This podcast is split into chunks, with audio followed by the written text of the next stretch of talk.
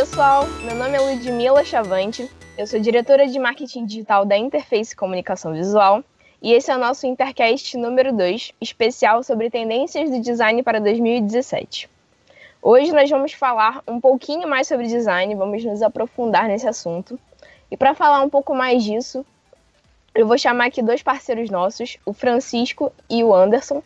Meninas, vocês podem se apresentar, por favor? Fala aí, galera. Quem fala com vocês é Francisco Esperança. Eu sou colunista do Megatech Brasil e também CEO da agência H4 Digital e estamos aqui para falar e tirar dúvidas sobre esse tema que é tendências do design para 2017. Fala aí pessoal, meu nome é Anderson Alves, eu sou diretor de arte da Interface e também vou participar desse podcast. Antes de nós começarmos a falar propriamente do assunto, vamos dar uma pequena apresentação sobre ele, né? Apesar de ser um assunto que ele já é auto-apresentativo, ele já funciona bem sozinho. No caso, a gente vai falar um pouquinho sobre o que deve despontar esse ano no design, não só no design, mas o que é tendência no design, mas também aponta tendências em outras áreas da comunicação. O que as grandes empresas estão fazendo com essas tendências.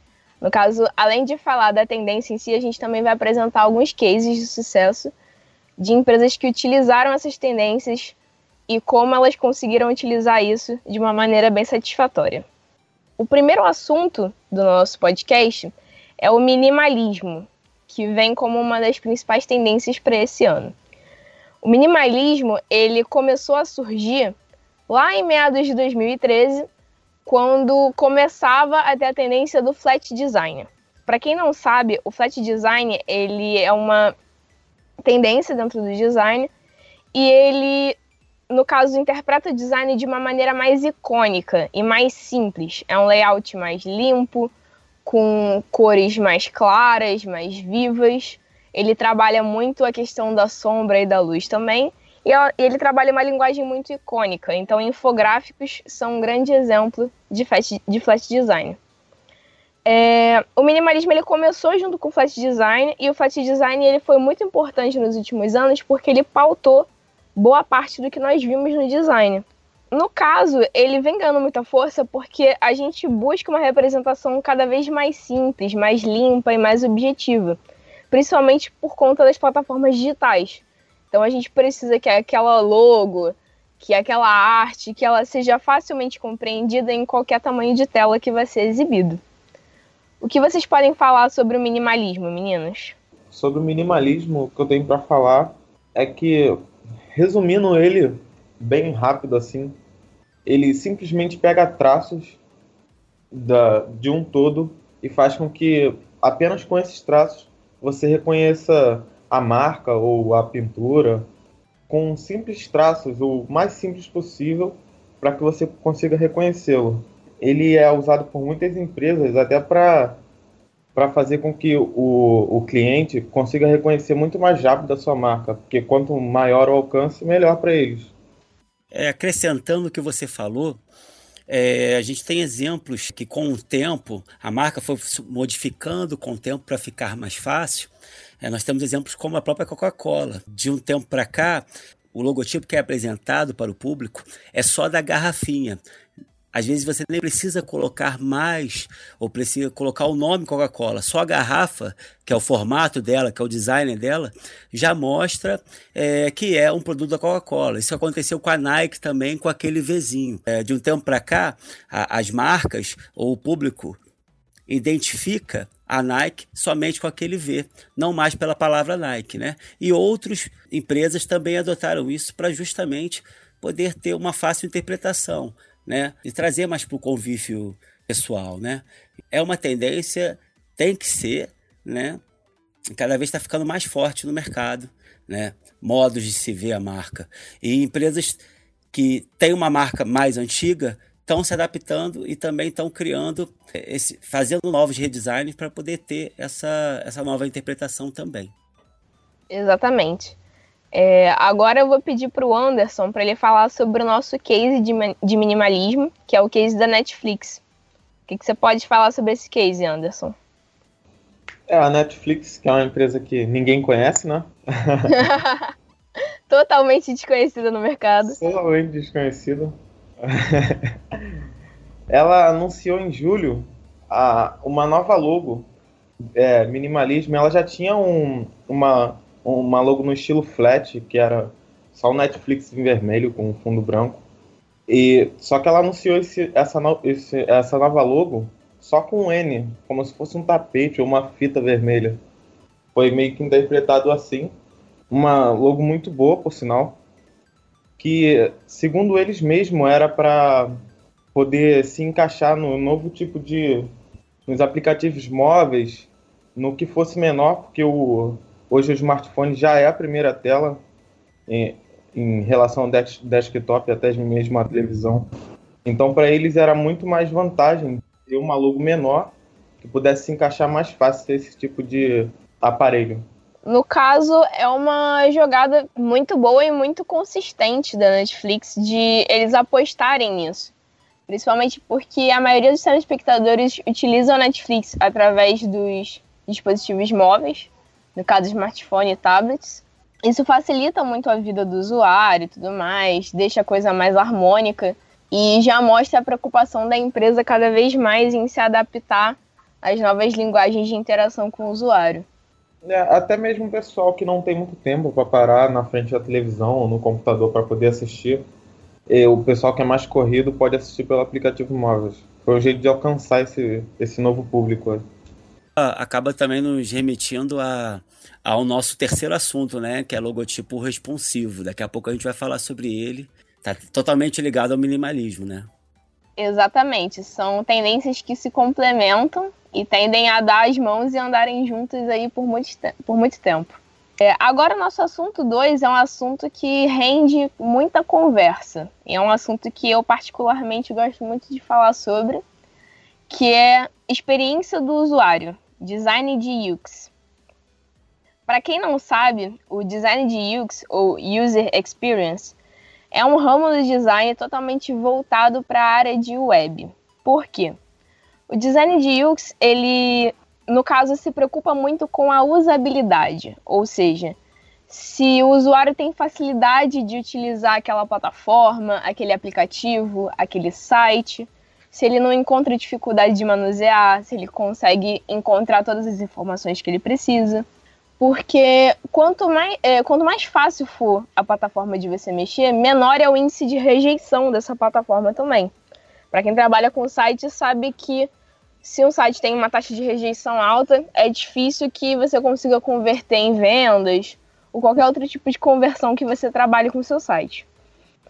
Então, o design de UX ele vem para deixar o, a linguagem digital mais agradável e mais acessível para o usuário.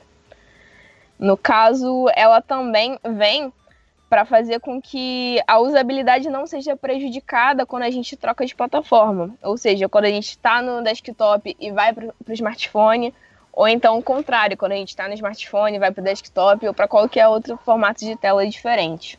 Ótimo, excelente. É, hoje é imprescindível qualquer agência digital, qualquer profissional que trabalhe com, com web, ou até mesmo outro segmento também, é, de desenvolvimento, né, de design, ter o design de UX como uma, uma experiência também, né? Nós, é, nós da agência H4 Digital, a gente desenvolve e procura é, colocar o design de UX nas nossas atividades, né?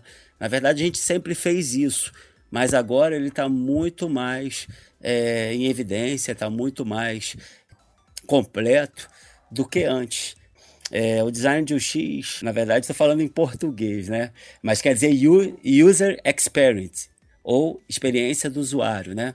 Design voltado para a experiência do usuário. Só que é, design, as pessoas às vezes confundem muito. Elas acham que o design é apenas algo visual.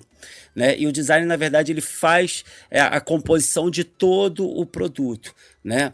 Eu posso ter design na produção de uma caneta, na produção de uma cadeira, não somente visualmente. Eu tenho que saber qual as características daquele produto, é, como ele foi criado, qual o material, né? Design ele envolve toda a produção, né? Até o produto final.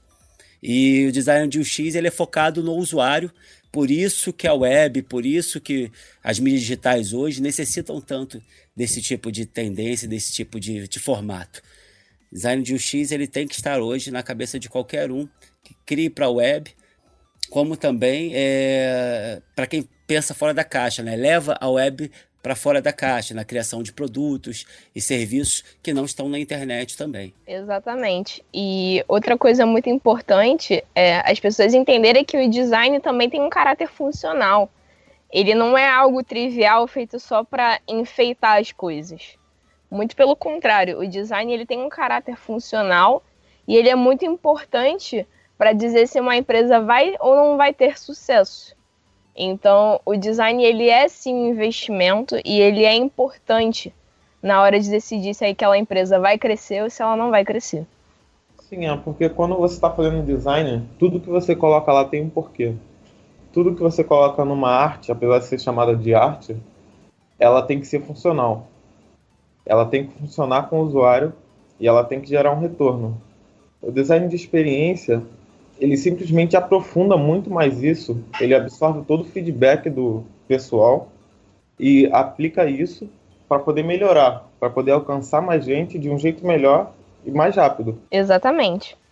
É, como cases sobre experiência do usuário, nós separamos duas empresas que também são muito conhecidas e que trabalham o design de experiência de uma maneira extremamente inovadora, que são a Amazon e o Netshoes. A Amazon, como muita gente deve saber, ela é líder em vendas de publicações digitais. Ou seja, ela foi uma das primeiras empresas a se preocupar com a questão das publicações e dos livros digitais. E uma das primeiras empresas a começar a fazer um livre comércio disso e facilitar isso para o usuário. A Amazon ela está disponível em diversos tipos de plataformas diferentes ela tem o design dela totalmente voltado para atender bem o usuário e para fazer com que a sua leitura seja agradável e simule o máximo possível de proximidade com o que seria de você estar tá lendo o livro físico. Para quem já usou Kindle ou já teve o Kindle, sabe como é que é, porque eles procuram no Kindle, por exemplo, até na questão da luz da tela eles procuram que a luz seja mais fraca é, para não atrapalhar a leitura, para não atrapalhar com excesso de luminosidade vindo para o usuário. Então, eles têm uma série de preocupações na hora de tornar a leitura mais agradável, que isso vai desde da preocupação do design de experiência até a preocupação com a qualidade técnica do hardware. Então, eles se preocupam durante todo o percurso em agradar o usuário e trazer uma experiência diferenciada. Quem lê o Kindle não vai querer ler nenhum outro reprodutor digital de e-books, porque vai ter uma, uma experiência diferenciada. É, a Amazon ela só cresceu tanto por causa disso. Ela simplesmente se preocupa, acima de tudo, com o feedback do usuário. Ela, por ser uma empresa só, na, só online, ela automaticamente tem muito isso, mas não adianta nada você ter vários dados e não saber o que fazer com eles. Eles sabem fazer isso muito bem e fazem isso de maneira revolucionária. Eles simplesmente conseguem chegar mais perto do cliente, assim alcançar muito mais pessoas, fazendo muito bem o, o design de experiência e tudo que eles fazem. E quando você tem essa característica, você praticamente não, não, não tem uma concorrência forte para poder é, brigar ali pelo, pelo aquele espaço do mercado. Exato, é, não é, não é muito. Os, os concorrentes não se preocupam muito com isso, ou não se preocupavam até a Amazon ficar gigante. Esse Exatamente. é o diferencial. Esse é o diferencial, com certeza. A Netshoes agora, a gente vai falar no nosso próximo case. A Netshoes ela é uma empresa voltada para comércio online, voltada principalmente para comércio de sapatos, não só sapatos, mas principalmente sapatos. No caso, ela tem um sistema de e-commerce que é muito diferenciado. E é difícil você ver esse tipo, essa estrutura super bem feita por detrás da plataforma em outros e-commerces que a gente vê por aí. A Netshoes, ela começou a implementar o teste de usabilidade como uma rotina dentro da empresa. Para quem não sabe, o teste de usabilidade ele é feito da seguinte maneira: você pede para que pessoas voluntárias utilizem a sua plataforma para fazer uma compra, por exemplo, como no caso da Netshoes. E essas pessoas elas começam a indicar para você quais são os defeitos da sua plataforma, o que não está bem esclarecido, o que fica confuso, o que poderia melhorar. E aí você começa a ajustar a sua plataforma de acordo com o que o cliente está te apontando do que poderia melhorar, porque é ele que usa aquela plataforma. Você não está fazendo a plataforma para um técnico utilizar, você está fazendo para um leigo utilizar.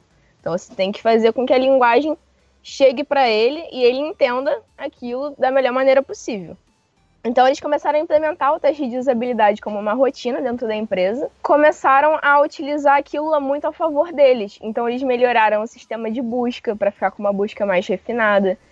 Eles melhoraram os call to actions do site, que no caso são aquelas chamadas de atenção, ah, compra aqui, botão de compra, botão de carrinho e tudo mais, que isso antes não ficava bem especificado.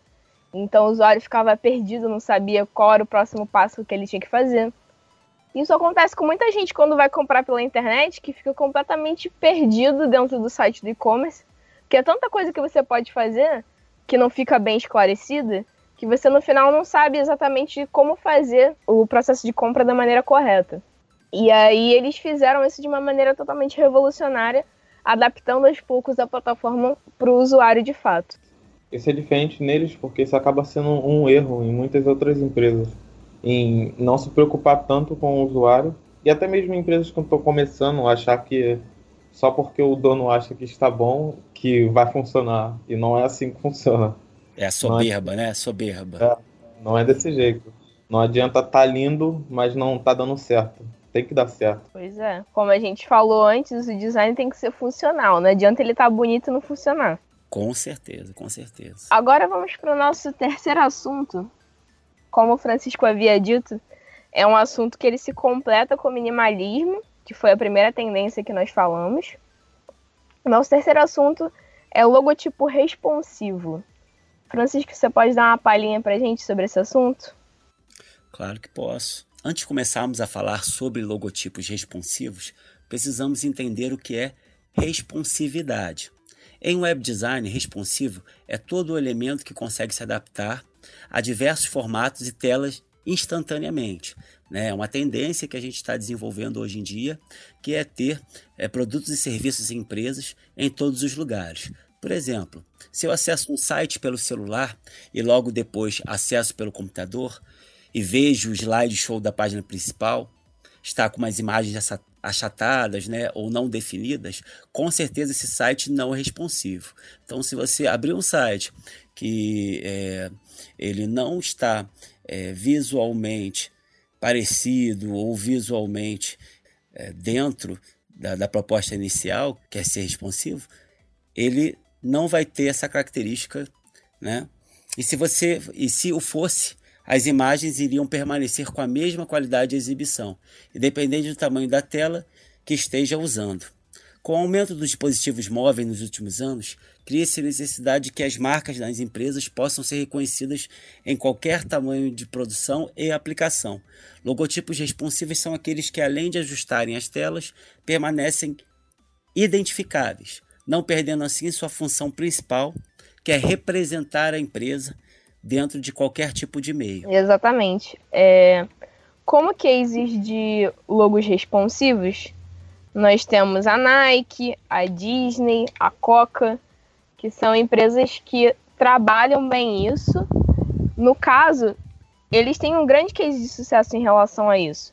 Porque, por exemplo, a Coca, como o próprio Francisco disse, se eu vejo o logo da, da garrafinha da Coca e eu, eu enxergo aquilo, eu lembro na hora da Coca-Cola. Ninguém precisa me dizer que aquilo é Coca-Cola. Já fica identificado. Você consegue identificar a empresa em uma representação mais simples possível, mais fácil de integrar a qualquer tipo de plataforma que você vai veicular. É o caso da Nike. Se eu ver o logo da Nike, eu sei que é Nike. Eu não preciso de ninguém me explicando que é Nike. A mesma coisa com a Disney. São logos que se adaptaram bem ao mundo digital mas também porque suas empresas fizeram questão de que essa adaptação fosse boa. Sim, esses logotipos responsivos não apareceram à toa e nem porque é legal, mas sim porque tem dados que comprovam que eles são necessários hoje em dia. E uma pesquisa recente mostrou que nos, nos últimos quatro anos o uso de smartphones dobrou no, no mundo todo. Ou seja, o smartphone ele é cada vez mais, ele é a maioria e vem aumentando cada vez mais. Ou seja, a empresa que não se adapta a esse tipo de aplicativo, como a gente citou em cima do minimalismo, não vai não vai estar na atualidade e consequentemente vai, vai ficar para trás. O pessoal hoje em dia não tem tanto tempo e não, não para na frente do desktop para poder ficar mexendo. A maioria dos, do pessoal que fica no desktop hoje já usa simplesmente em trabalho e o, o pessoal que é mais leigo usa só o, só o celular mesmo. No caso, se a gente perceber, a tendência é aumentar mais ainda a questão do uso dos smartphones, principalmente porque no caso do Brasil é até mais barato. Eu conheço gente que só tem 3G, não tem, por exemplo, internet em casa, internet com sinal de Wi-Fi e tudo mais.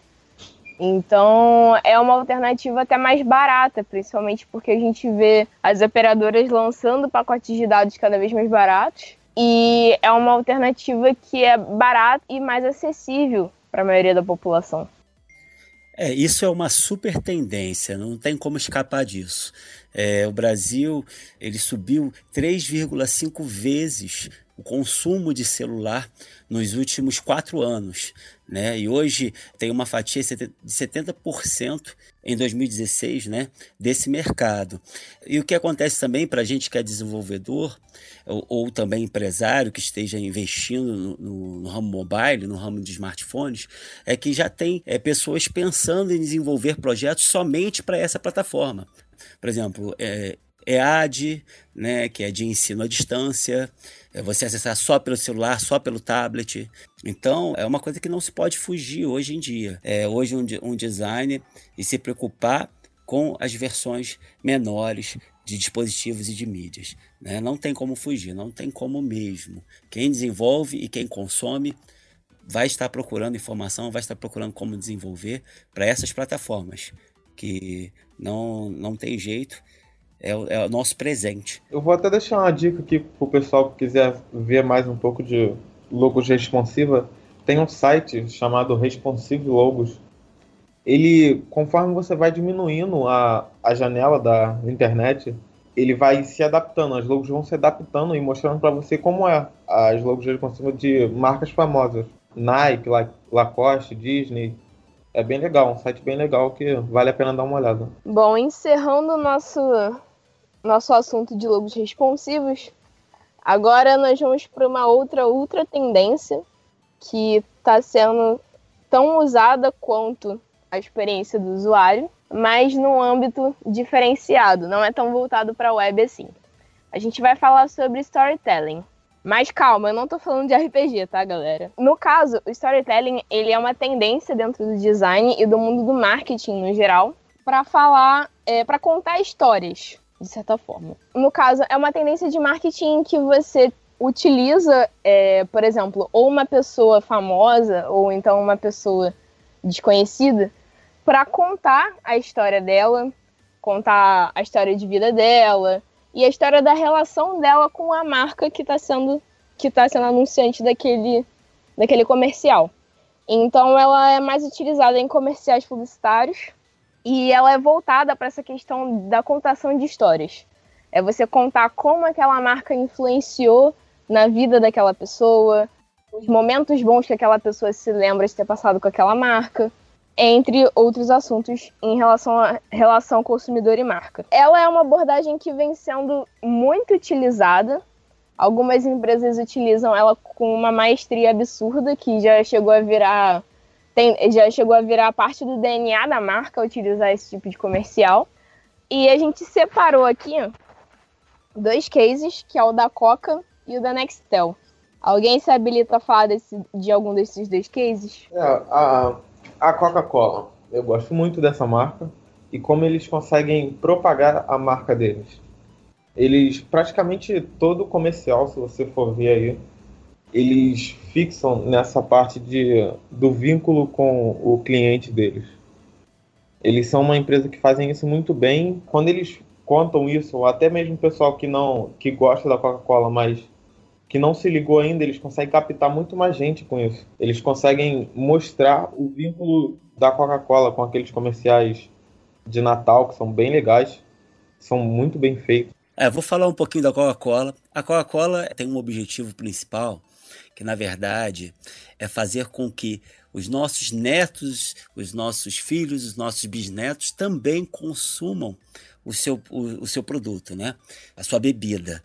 Ela faz um, toda propaganda que ela faz, todo vídeo, é como se estivesse contando uma história de amor, estivesse contando uma história é, que, que a gente é, estaria passando todo dia que estaria vivendo com os nossos amigos, com, com os nossos é, personagens das nossas vidas, como família, como amigos.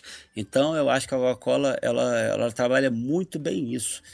Ela conta histórias para poder fazer com que nós tivéssemos uma, uma relação direta com ela é, e duradoura, né, que passasse de geração para geração. É, a Coca-Cola também ela vem mudando para poder se adaptar ao mercado fit, ao mercado de saúde também. Ela tem lançado produtos é, são voltados para quem faz dieta, para quem é diabético também e precisa consumir seu produto de serviço né, seus, seus serviços. Então, a Coca-Cola ela, ela, ela gosta de fazer isso e faz muito bem. Contar histórias é com ela mesmo. A Coca-Cola trabalha muito bem o envolvimento emocional das pessoas, né? No caso, a gente vê que ela, como o Francisco bem disse, é uma relação emocional e é uma relação emocional que atravessa gerações. Então, a gente vê, ah, eu comecei a beber Coca-Cola com, sei lá, 5 anos de idade, porque eu estava tomando no aniversário do meu irmão mais velho, junto com a minha família. E aí começa toda uma história de que você começa a consumir o produto dela já com a sua família. E ela sempre tenta resgatar essa coisa de que a Coca-Cola é feita para você consumir com as pessoas que você ama, com a sua família, com seus amigos, com as pessoas do seu trabalho, com as pessoas da sua escola, da sua faculdade. Então, ela reforça esse laço emotivo através de cada campanha que ela apresenta. É, e pulando para o outro case agora, a Nextel é uma empresa que investiu muito bem nisso e que marcou bem isso com os comerciais dela. Ela chamou o pessoal que é famoso e também o pessoal que não é conhecido para falar um pouco da história deles. E, e, eles fizeram isso muito bem, falando que as pessoas são muito mais do, do que elas são vistas, no caso na televisão, o pessoal conhecido, que elas têm muito mais por trás do que é visto na TV. Exatamente. O que é mais interessante na Nextel é que eles pegaram também personalidades que são um pouco polêmicas, como por exemplo a Geise Arruda, que eles fizeram uma, um dos comerciais com ela. Eles pegam polêmicas dessas pessoas que saíram nas mídias e que ficaram bombardeadas, como no caso da Geise foi aquela questão do vestido dela, e as pessoas, de certa forma, acabaram atrelando só isso à imagem dela. Esquecendo de que, de que ela é muito mais do que a menina do vestido rosa lá da faculdade. Então, eles tiveram uma questão mais sensitiva também na hora de fazer o roteiro da campanha, de pensarem em mostrar os outros lados da pessoa que estava ali falando no comercial e falar, olha, eu sou mais do que isso. Eu não sou só isso, entende? Eu acho que essa foi uma sacada muito interessante da Nextel em relação a essa campanha específica.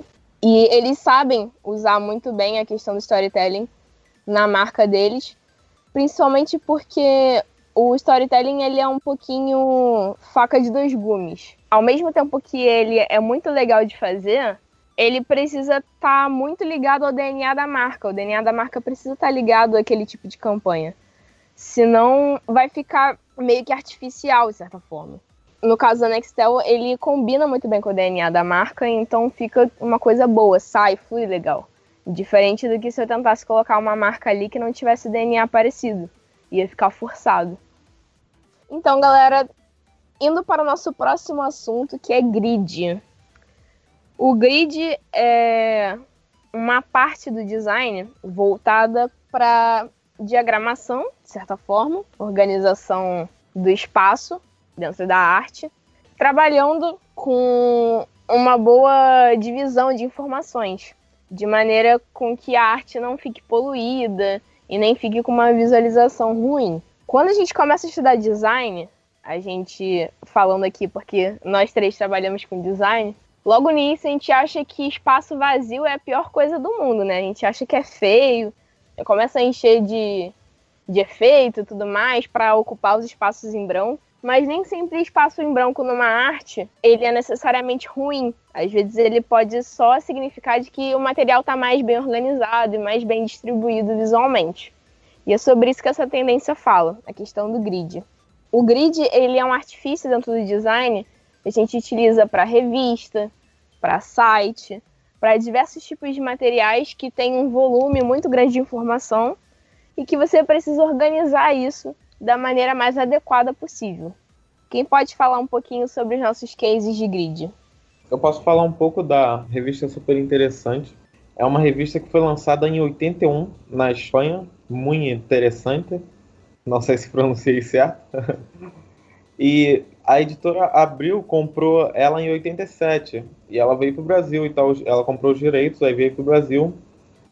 A, a, revista mesmo, ela começou, ela já era muito boa e começou a se destacar muito em 95, quando teve uma mudança em que ela passa a ter mais infográficos nela. O que são infográficos? Para quem não sabe, infográficos provavelmente vocês já viram um deles por aí. Nada mais é que imagens que explicam rapidamente um assunto ou tipo cinco passos para fazer alguma coisa. São imagens que você consegue saber fácil sobre o que se trata o assunto e não tem que não é um monte de texto, não não tem que perder um tempo é, lendo para saber sobre o assunto. Isso o, foi o diferencial dela e até hoje ela usa isso muito bem para fazer a leitura da pessoa ficar mais fluida e sempre, a pessoa pode simplesmente pular os assuntos que ela não quer falar. Acho que a gente entra naquela máxima, né? Menos é mais. Eu acho que é, dependendo do conteúdo e da diagramação que a gente for criar ou for apresentar para um cliente, apresentar para uma, para uma campanha, para uma situação, ela, ela, ela, tem que ter, ela, ela tem que ter o conteúdo certo ali para facilitar a leitura do usuário. Se for um site ou se for uma revista, quanto é, que você vai utilizar mais textos né, do que imagens, é bom você ter os espaços vazios. Se não, se você quiser algo que informe com mais síntese, informe com menos texto, aí sim você pode combinar texto com imagem e criar uma composição com mais elementos visuais, né? Podem ser imagens, que podem ser shapes e tudo mais, né? Então eu acho que depende muito do conteúdo que você vai apresentar para o usuário, que o usuário vai estar tá ali é, visualizando, né? É, é super importante acompanhar essas tendências para você poder sempre estar atualizado no mercado com essas, essas apresentações que apresentações de conteúdo para o usuário, né? Tem que ser de rápido consumo, então é melhor colocar é, menos shapes, menos imagens. Agora, é, agora você tem que ler, tem que entender com mais facilidade, tem um tempo a mais, né? Você pode criar uma composição mais robusta com mais elementos. Exatamente. É, o grid ele é importante na construção de materiais que sejam mais conscientes visualmente e que atraiam mais os olhos do leitor, né? Então, um grid bem trabalhado ajuda na hora da gente escanear a arte, que é quando a gente dá aquela olhada rápida. E se você escaneia a arte, dá aquela olhada inicial e ela não te chama atenção, provavelmente o grid não está bem trabalhado. Provavelmente as informações estão dispersas, ou então estão violando os princípios do design e tudo mais. Agora vamos partir para o nosso penúltimo assunto, que é um assunto um tanto controverso. Eu devo admitir que eu não gosto muito dessa tendência, pessoalmente falando. Mas a gente vai falar sobre gradiente. Gradiente ou degradê, para quem não, não sabe, é a mesma coisa. O gradiente é, no caso, quando você tem aquela mistura gradual de cores diferentes e faz uma transição entre elas. Alguns anos atrás, o gradiente estava muito bombado, as pessoas queriam usar e tudo mais. Só que depois ele começou a ficar um pouco over e as pessoas pararam de usar o gradiente e tiveram suas, seus motivos por isso, né? Porque antigamente o gradiente ele era utilizado sem estudo de cor. Ou seja, as pessoas saíam escolhendo cores aleatórias e aplicavam o gradiente, sem se preocupar se aquelas cores eram próximas, se elas tinham tonalidades muito diferentes, se elas iam ficar muito gritantes aos olhos das pessoas, sem se preocupar em ter um estudo de corpo para fazer com que o gradiente saísse de uma forma mais suave.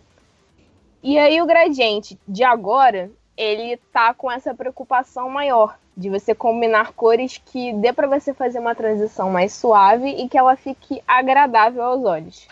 Então, por exemplo, eu vou tentar combinar cores frias com cores frias, cores quentes com cores quentes, cores próximas dentro do disco de cores, de maneira que eu consiga fazer a transição e que ela fique harmônica. Agora, recentemente, quem mudou a sua logo utilizando essa tendência do gradiente foi o Instagram e o iTunes. Ambos utilizaram essa tendência na hora de fazer o redesign de suas logos. É, o que vocês acham dessa tendência, meninos?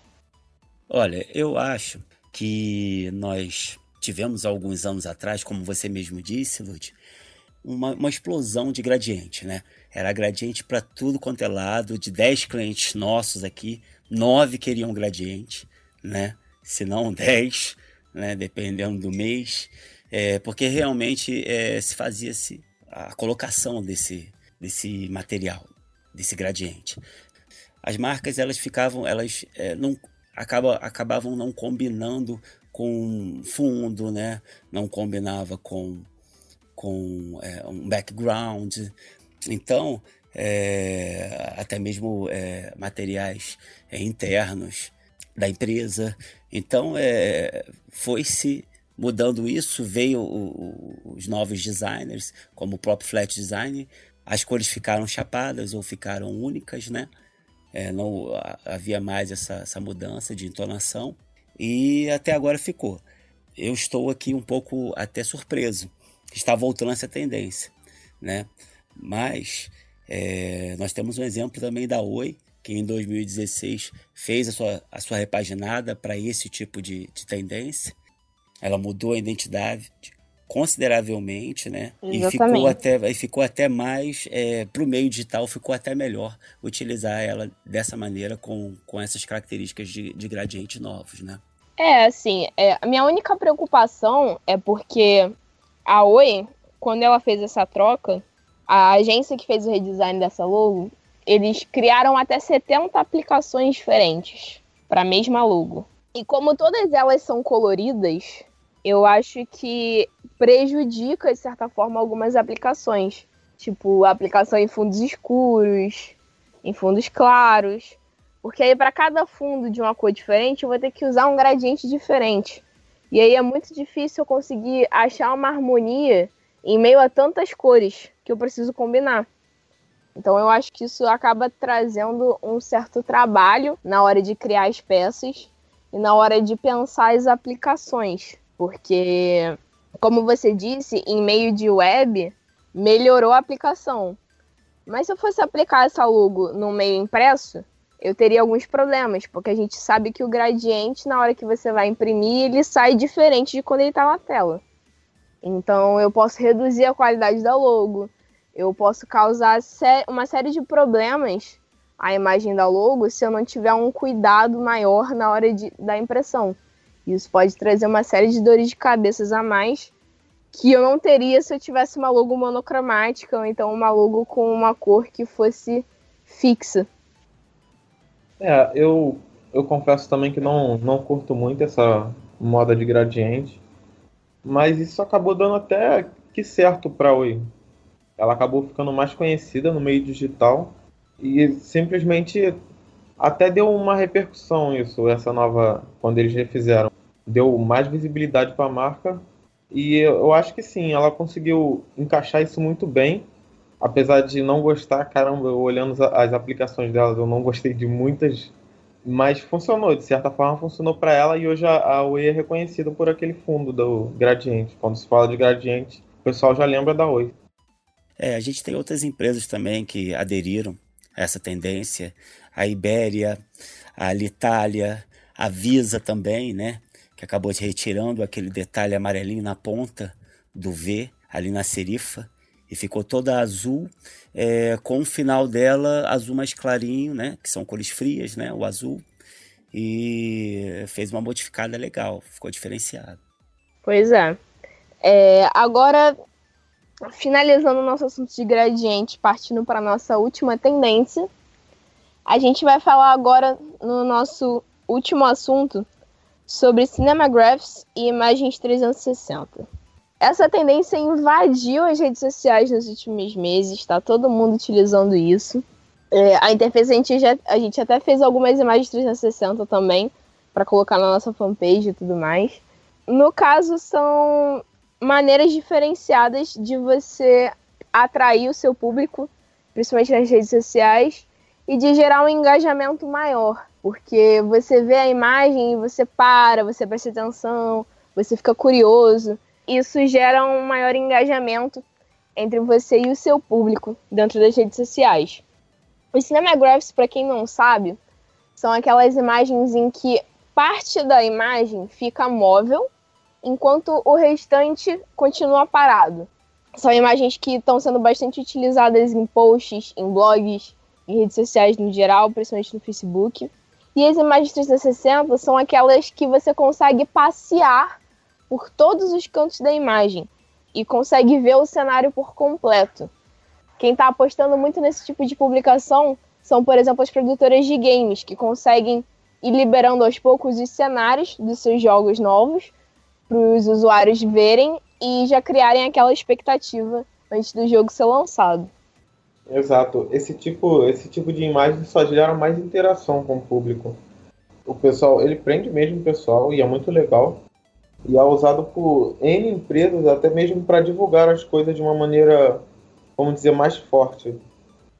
A Disney chegou a fazer uma divulgação do campo novo que estava sendo construído sobre Star Wars lá na Califórnia. Ficou bem legal. Eles fizeram todo, toda uma ambientação lá e uma divulgação que gerou um bom retorno para eles. Perfeito, gente.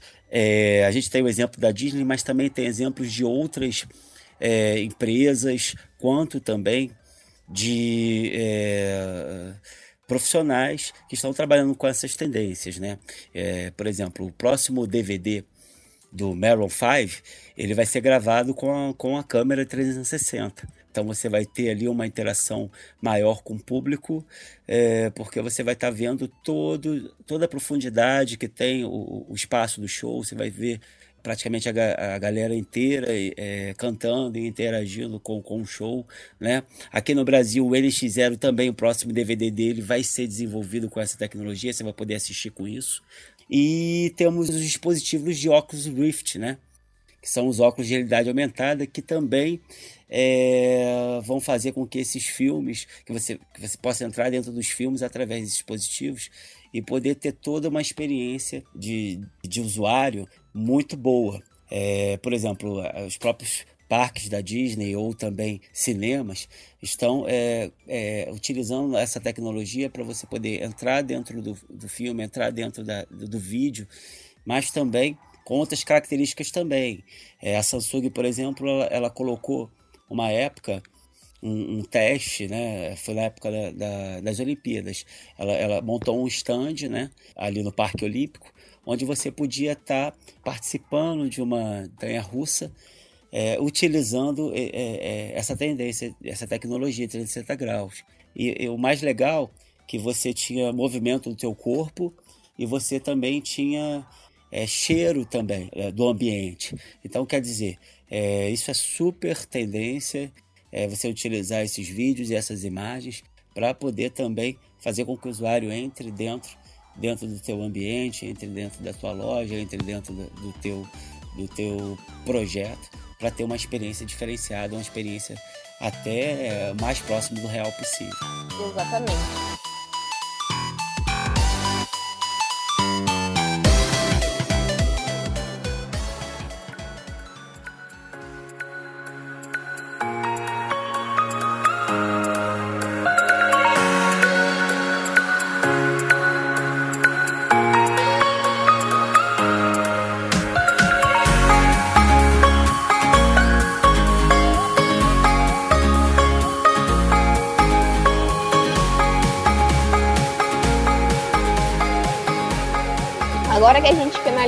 Falando do case da Disney, a gente vai ter um breve debate aqui antes de finalizar a, o nosso podcast. No caso, nosso debate agora, ele vai falar exatamente sobre a importância do design para uma empresa, para sua imagem pessoal, caso você não tenha uma empresa. O debate é o seguinte: design, ele gera resultado ou ele é trivial? Que vocês me dizem, meninas? Bom, eu acho que o design gera muito resultado e isso, isso acaba sendo um pouco não conhecido pelo pessoal mais leigo, porque muita gente fala que faz design e não faz ele bem. Que nem tem aquelas tirinhas do pessoal que tem um, tem um bonequinho lá, aí comprou uma guitarra, agora sou guitarrista, comprei Photoshop, agora sou designer. Não é assim que funciona. E esse pessoal acaba vendendo o produto deles e o consumidor que adquire esse produto adquire e não vê resultado e acaba gerando meio que um preconceito com e uma dificuldade para o pessoal que realmente entende em passar esse, esse conhecimento para o consumidor para dizer que ele realmente consegue fazer isso. Então isso acaba gerando uma resistência do pessoal em achar que o design não é tão importante. Mas sim, é, quando ele é bem feito e quando ele é bem projetado, ele funciona muito bem. Gera muito retorno. É, eu acho que para uma, uma pequena empresa ou para alguém que está começando, é, eles querem logo vender, vender seus serviços, vender seus produtos. E acabam não investindo no design, porque às vezes também não tem uma verba disponível para estar tá desenvolvendo esse design. Então, eu que trabalho em agência, vocês também, que trabalham na interface sabem que o cliente ele às vezes não faz por não ou às vezes faz mais barato quanto a pessoa por não ter aquele investimento, né? Por não ter como é, pagar aquele valor mais alto. Então a gente que é agência sabe e também tem que é, às vezes é, mostrar um, um produto de qualidade com um valor um pouco inferior para poder ter aquele cliente, conquistar aquele cliente dar uma, uma, uma motivação para aquele cliente continuar também, principalmente quem está abrindo e começando um negócio. Então, é, é, é, normalmente eles, eles julgam isso como trivial porque precisam de, de um certo tempo para poder começar a ganhar, começar a reverter aquilo e depois acabam até investindo em design. Começam com uma, com uma marca um pouco mais fraca é, ou, ou começam sem, sem design, né, direito, apenas com logotipo simples, mas depois, com o tempo, conforme forem ganhando espaço no mercado e ganhando verba, investem numa coisa mais, mais robusta, que realmente vai fazer com que é, é, dê retorno para eles. Exatamente. E como o Francisco e o Anderson falaram muito bem, as pessoas hoje em dia, a internet é um pouco responsável por isso também. As pessoas têm a mania de, ah, eu comprei uma câmera, eu sou fotógrafo. Eu comprei um skate, eu sou skatista. Tem aquela coisa, eu tenho Photoshop, eu sou designer. E não é bem assim. A gente estuda design, eu, a gente vai se formar daqui a dois anos. É todo um tempo investido para você seguir a carreira de designer. É tempo que você investe, é dinheiro que você investe para estar tá aprendendo software, para estar tá aprendendo coisas novas é todo um trabalho, toda uma escalada de aprendizado para você chegar ao patamar de realmente dizer, olha, eu sou designer. Eu não sei cinco ferramentas de um software e estou dizendo que sou designer. Não, eu estudei para isso, eu tenho um diploma a respeito disso. Isso é uma problemática dentro do, da área criativa. É que nem esses dias eu, eu faço faculdade de publicidade e propaganda e eu fui visitar uma agência grande porque eu precisava fazer um trabalho para a faculdade. E aí estava conversando com o atendimento da agência e ela estava falando a respeito do mercado, que o mercado estava em crise e tudo mais. E ela falou a seguinte coisa para mim. E assim, é uma agência grande, uma agência que atende Nestlé, atende L'Oréal, entre outros clientes internacionais. E ela estava falando, o problema da crise é que a crise estoura a primeira verba a ser cortada é a verba de comunicação, que está junto com a verba de design. Perfeitamente, perfeitamente. Então, a primeira coisa a ser cortada quando a crise estoura é a verba de comunicação. E era para eu... ser o contrário, né? Era para ser para investir mais. Porque o, o empresário, ele vê a comunicação como algo trivial, algo que ele só vai fazer quando o dinheiro está sobrando. E é o contrário.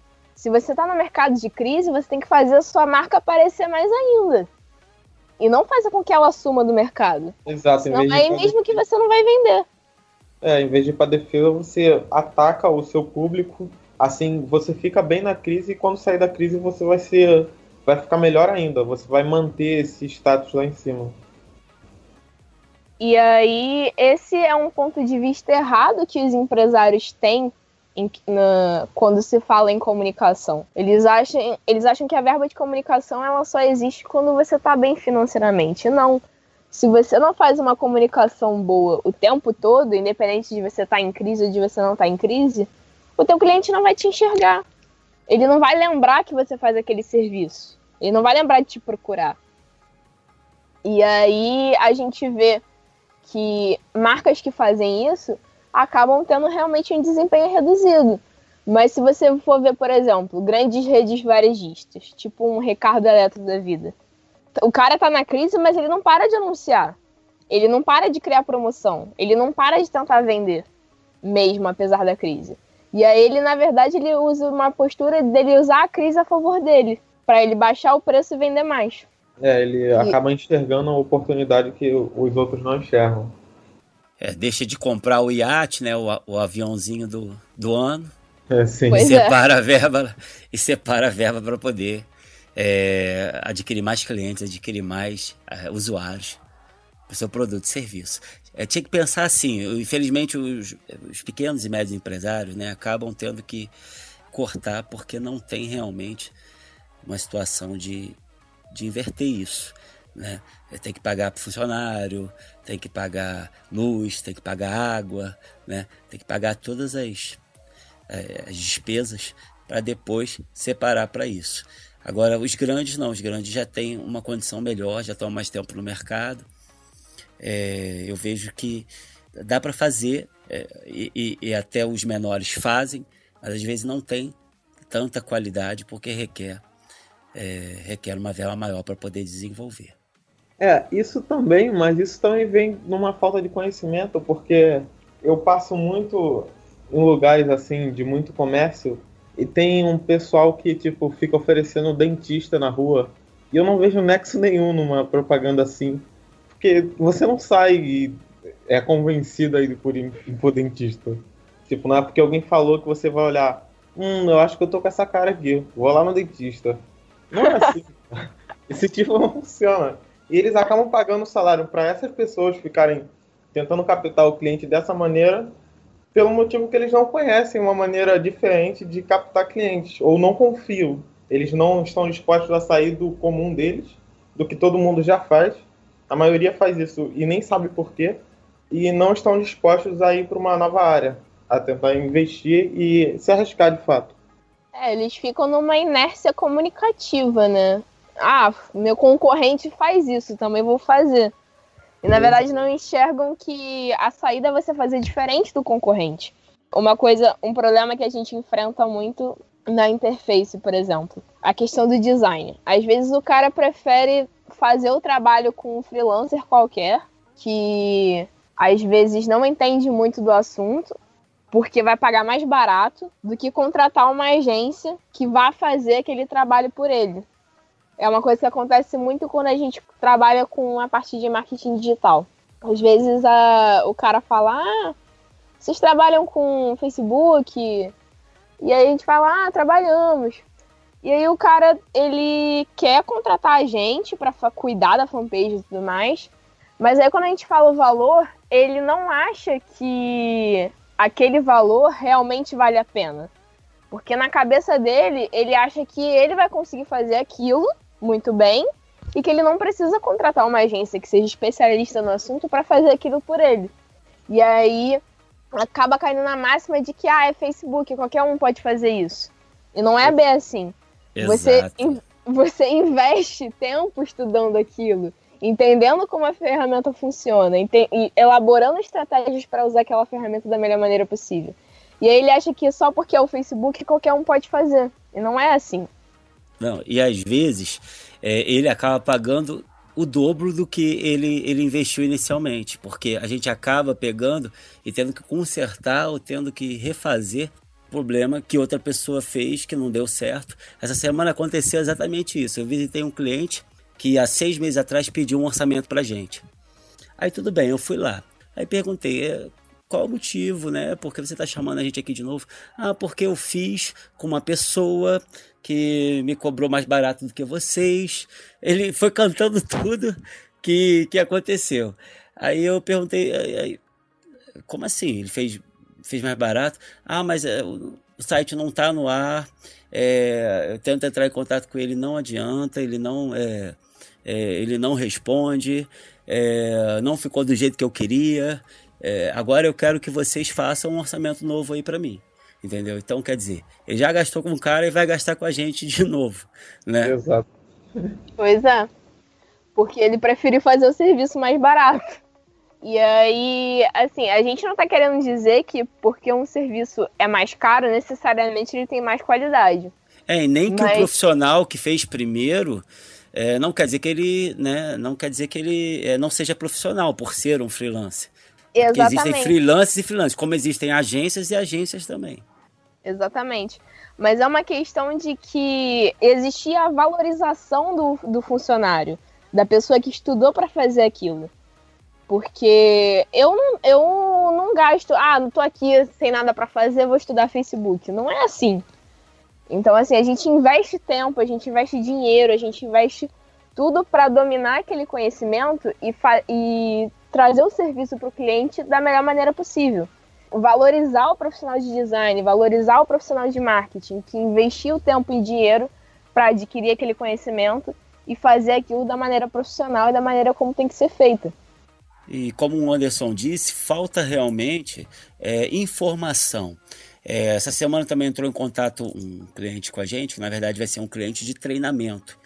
Né? A gente vai treinar ele para ele utilizar as plataformas de mídias sociais. É, ele nos entrou em contato e fez um orçamento, só que o orçamento ficou muito grande para ele, ficou muito fora do que ele pode pagar. Então a gente ofereceu uma segunda opção que é que é treinamento. E vamos estar levando um dos nossos consultores lá para estar tá fazendo o treinamento com ele, mais uma pessoa para ele cuidar do Facebook dele, para ele cuidar do Instagram, para ele poder ter planejamento e estratégia para poder divulgar o seu produto, né? Então é, é questão de você é, é, procurar né, a melhor maneira de como você pode investir, de acordo com o que você tem, né? Exatamente. Bem, acho que chegamos ao veredito de que o design gera sim resultado, né?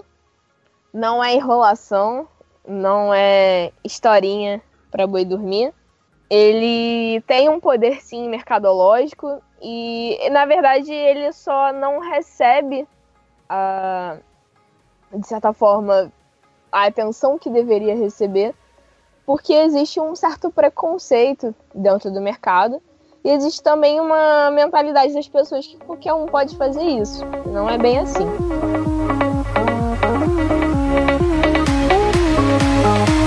Bem,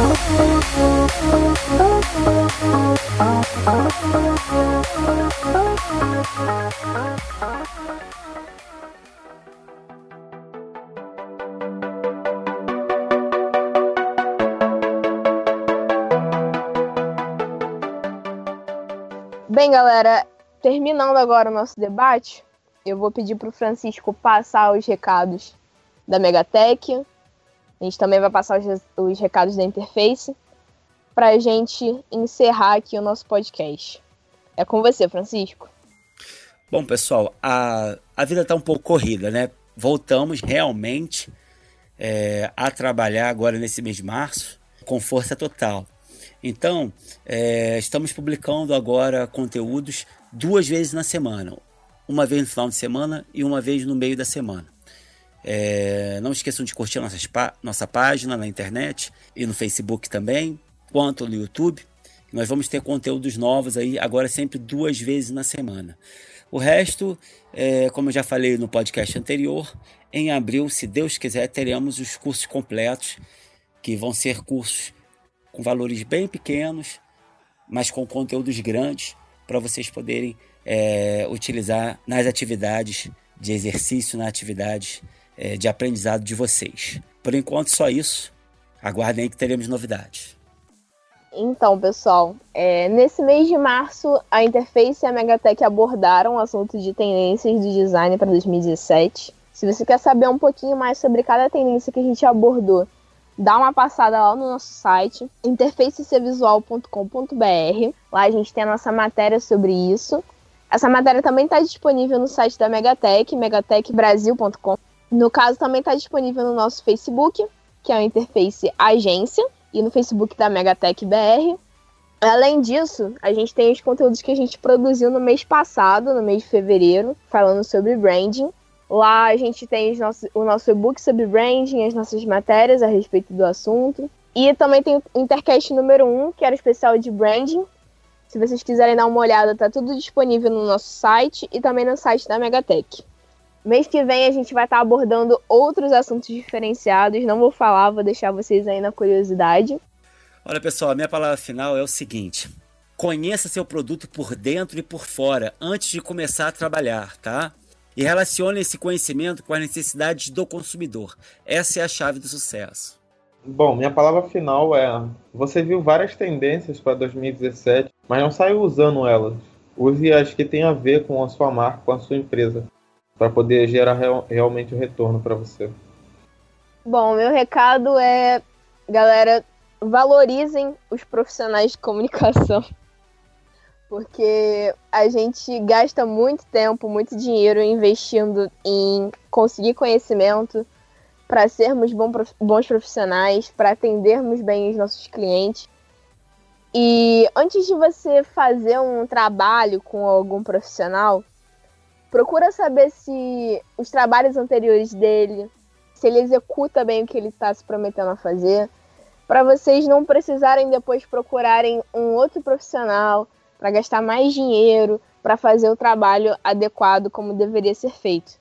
Então, antes de fechar uma proposta com qualquer profissional, esteja certo do que você realmente precisa e também esteja certo de que você está fazendo com a pessoa certa. Então, agora é hora do pessoal se despedir também vou me despedir aqui. Espero que vocês tenham gostado desse Intercast número 2. Espero que vocês estejam ouvindo agora até o final. Que essas tendências sejam úteis para você de alguma maneira. Tá ok, galera? Valeu, galera. Valeu, pessoal. Vou ficando por aqui. Até a próxima. Até a próxima, pessoal. Tchau.